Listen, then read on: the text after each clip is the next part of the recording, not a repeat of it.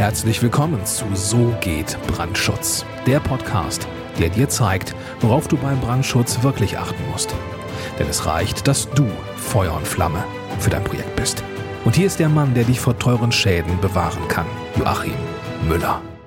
Herzlich willkommen bei So geht Brandschutz. Ich bin Joachim Müller, Berufssachverständiger für Brandschutz. Und heute soll es darum gehen, dass es, wenn man mit einem Berufssachverständigen für Brandschutz zusammenarbeitet, nur Vorteile gibt. Der Bauherr hat ja, zumindest hier in Bayern, ich weiß nicht, wie es in anderen Bundesländern ist, aber auf jeden Fall hier in Bayern hat der Bauherr die Möglichkeit auszuwählen, ob der Brandschutznachweis durch einen Prüfsachverständigen bescheinigt werden soll oder ob der Brandschutznachweis durch die untere Bauaufsicht geprüft werden soll. Ich persönlich, ich habe da ja auch schon ein Video hier auf dem Kanal dazu gemacht, bin kein Freund mehr davon, die Brandschutznachweise durch die untere Bauaufsichtsbehörden prüfen zu lassen weil ich da schon wirklich sehr, sehr, sehr schlechte Erfahrungen gemacht habe. Das geht so weit, dass manche Behörden gar keine Abweichungen von bauordnungsrechtlichen Vorschriften mehr zulassen, quasi nicht mehr zulassen wollen, bis dahin, dass eben der Brandschutznachweis so lange zurückgeschickt wird, bis in dem Brandschutznachweis das drin steht, was die Behörden sich so vorstellen. Ist jetzt nicht generell so. Ich habe selbstverständlich auch mit einigen unserer Beaufsichtsbehörden und Sachbearbeitern sehr positive Erfahrungen gemacht, aber die Tendenz geht einfach in die andere Richtung.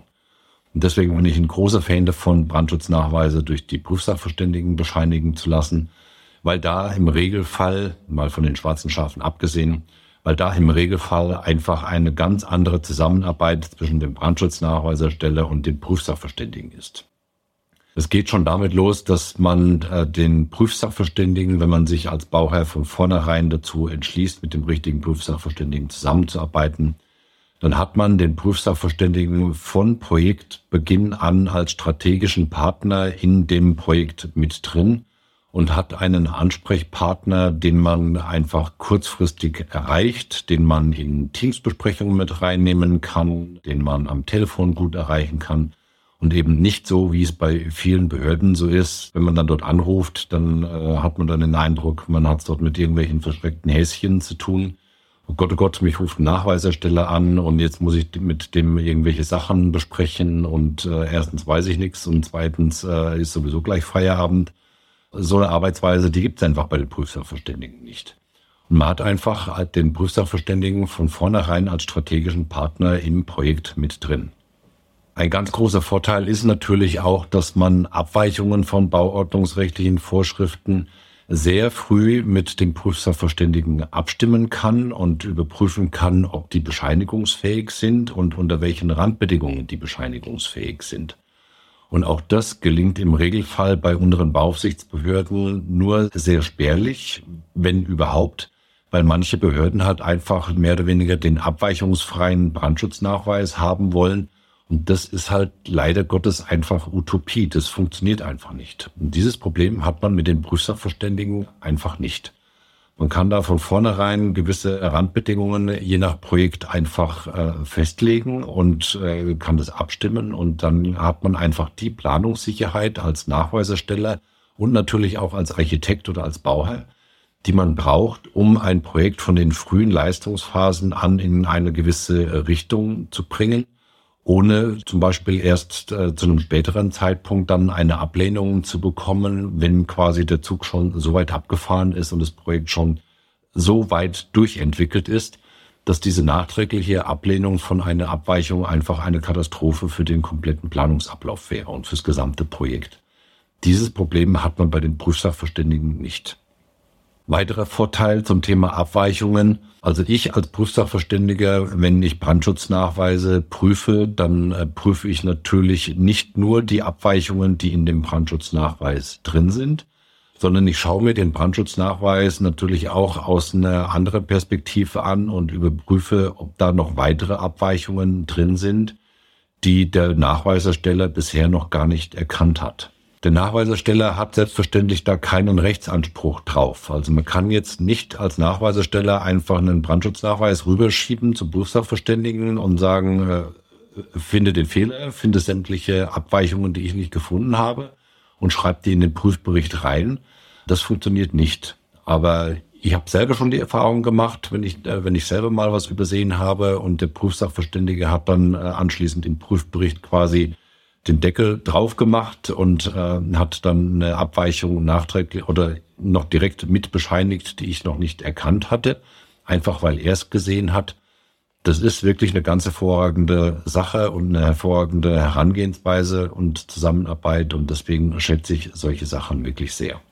Was viele während eines Projektes mit den Prüfsachverständigen häufig negativ empfinden, was allerdings meiner Meinung nach eine fehlgesteuerte Empfindung ist, das ist, wenn es in die Thematik Bescheinigung Brandschutz 2 reingeht. Das heißt, der Prüfsachverständige muss ja, wenn er also zumindest bei den prüfpflichtigen Gebäuden, also Sonderbauten, Mittel- und Großgaragen und Gebäude Gebäudeklasse 5, muss der Prüfsachverständige ja, äh, prüft ja nicht nur den Brandschutznachweis und äh, stellt dann die Bescheinigung Brandschutz 1 aus, sondern er muss dort auch die stichprobenartige Kontrolle der Bauausführung durchführen und gucken, ob der Brandschutznachweis, den er bescheinigt hat, draußen auf der Baustelle dann auch tatsächlich umgesetzt wurde. Nach dieser stichprobenartigen Kontrolle gehört dann auch das Einsammeln der ganzen Dokumentationen, Richterbescheinigungen, äh, Sachverständigenbescheinigungen und so weiter in einer zusammengefassten Dokumentation, weil der Prüfsachverständige ja nicht vollumfänglich alles prüft und die Bauüberwachung komplett macht und da den Fachbauleiter spielt, sondern weil der Prüfsachverständige ja stichprobenartig überprüft und sich die restlichen Dokumentationen, die einfach dazugehören, natürlich vorlegen lässt, damit das Ganze dann auch im Rahmen der Bescheinigung Brandschutz 2 sauber dokumentiert ist. Dieses Zusammensammeln von diesen ganzen Dokumentationen wird in den Projekten häufig als lästig empfunden, hauptsächlich natürlich bei den Baufirmen weil die dann einfach dazu gezwungen werden, die ganzen Zulassungen und Prüfzeugnisse von den Bauprodukten, die sie eingebaut haben, vorzulegen und dann auch schriftlich sich dazu zu bekennen, jawohl, ich habe nach dieser Zulassung dieses Bauteil fachgerecht eingebaut. Und damit übernehmen sie dann natürlich nochmal schriftlich die Verantwortung, obwohl sie sie ja sowieso haben. Und das ist für die Baufirmen häufig eine, eine sehr, eine sehr lästige Arbeit und äh, deswegen mögen sie das nicht so besonders gern und deswegen wird es immer so rübergeschoben, als wäre das so ein Wunschkonzert von den Prüfsachverständigen.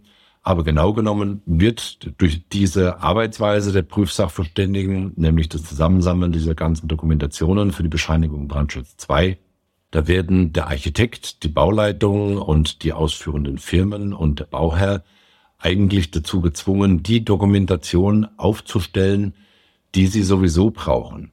Also es ist ja nicht so, dass das jetzt ein persönliches Wunschkonzert von den Prüfsachverständigen ist und dass die, äh, dass die das einfach super finden, da also sich durch irgendwelche Dokumentationen durchzuwälzen und zu überprüfen, ob die vollständig und ob sie richtig sind, sondern das bedeutet für die Prüfsachverständigen ja auch richtig viel Arbeit. Und ich kann dir sagen, das ist keine Arbeit, die einem richtig locker flockig von den Händen geht. Also so ist es nicht.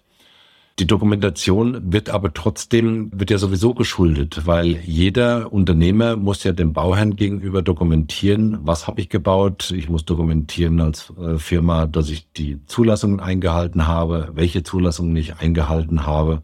Und über diese Dokumentation wird ja zum Schluss einfach nochmal zusammenfassend dargelegt und abschließend dargelegt, dass man richtig gebaut hat. Und äh, das sorgt natürlich auch rein aus werkvertragsrechtlicher Sicht, sorgt es natürlich dafür, dass auch wirklich alle Vorgänge wirklich werkvertragrechtlich sauber abgeschlossen werden können und überhaupt erst schlussrechnungsfähig sind. Also wir Prüfsachverständigen, wir tun genau genommen dem Architekten und dem Bauherrn und den Firmen durch diese Herangehensweise einen richtig, richtig großen Gefallen, auch wenn das wahrscheinlich in den wenigsten Fällen wirklich so erkannt wird.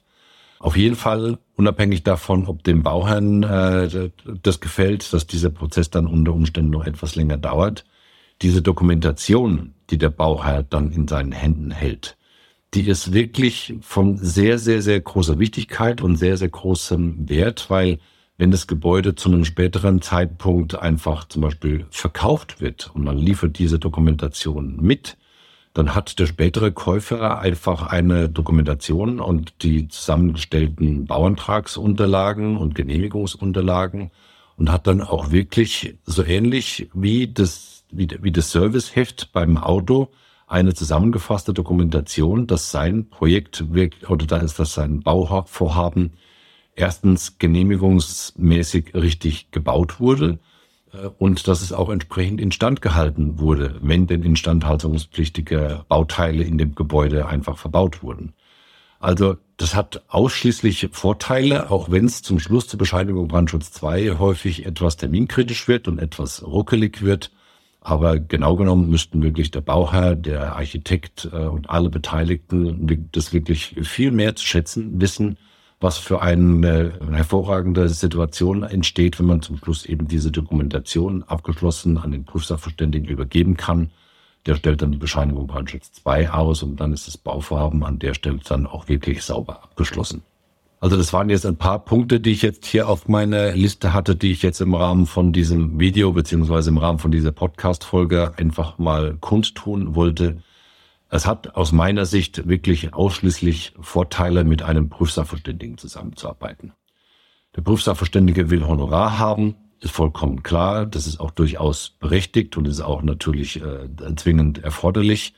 Aber das Honorar im Vergleich zu dem Gewinn, den der Bauherr hat, sowohl was die Dokumentation anbelangt, als auch den ganzen Geschwindigkeitsvorteil, den man während des ganzen Planungs- und Genehmigungsprozesses hat, weil das Bauvorhaben dann einfach unter Umständen viel, viel schneller starten kann, viel schneller fertig werden kann, weil man mit dem Prüfsachverständigen zusammenarbeitet. Das ist im Vergleich zu dem Honorar, das die Prüfsachverständigen bekommen, einfach, äh, und das steckt äh, Faktor, ich weiß nicht, 10, Faktor 100, Faktor 1000 wird wahrscheinlich unter Umständen noch gar nicht mal reichen. Also, das hat ausschließlich Vorteile, mit Prüfsachverständigen für Brandschutz zusammenzuarbeiten und deswegen halte ich an der Stelle die Fahne für die Prüfsachverständigen auch hoch. Und ich hoffe, dass ich das im Rahmen von diesem Video beziehungsweise in dieser Podcast-Folge für dich auch entsprechend darlegen konnte. Wenn du einen Prüfsachverständigen für Brandschutz suchst für deine Projekte, dann hast du einen gefunden. Du hast nämlich jetzt die ganze Zeit ein Video davon angeschaut. Gehe jetzt auf www.tub-brandschutz.com, trag dich dort ein für ein kostenloses Erstgespräch und ich freue mich sehr auf deine Kontaktaufnahme für dein Projekt. Bis dahin, herzliche Grüße, dein Joachim Müller, Prüfsachverständiger für Brandschutz. Vielen Dank, dass du auch dieses Mal mit dabei warst. Wenn dir gefallen hat, was du gehört hast, dann war das nur die Kostprobe. Wenn du wissen willst, ob und wie wir den Brandschutz für dein Gebäude optimieren können, dann besuche jetzt www.tub-brandschutz.com und trag dich ein für ein kostenloses Erstgespräch. Diesem 45-minütigen kostenlosen Beratungsgespräch wird eine Strategie für dich erstellt. Und zwar egal, ob du uns für die Planung des Brandschutzes für dein Gebäude brauchst oder ob du mich als Prüfsachverständigen für die Prüfung eines Brandschutznachweises haben willst. In unserem Gespräch lernst du die Chancen und Risiken für dein Projekt kennen und wir zeigen dir, wie du die Kontrolle über die Kosten für den Brandschutz und die Termine bekommst. Vergiss eine Sache bitte nicht. Je früher du uns in die Planung oder Prüfung des Brandschutzes für dein Gebäude einbindest, umso eher bekommst du über Folgendes die Gewissheit. Einen maßgeschneiderten Brandschutz für dein Gebäude, die Einhaltung der Termine und die Einhaltung der Kosten. Also gehe jetzt auf www.tub-brandschutz.com und trag dich ein für ein kostenloses Erstgespräch.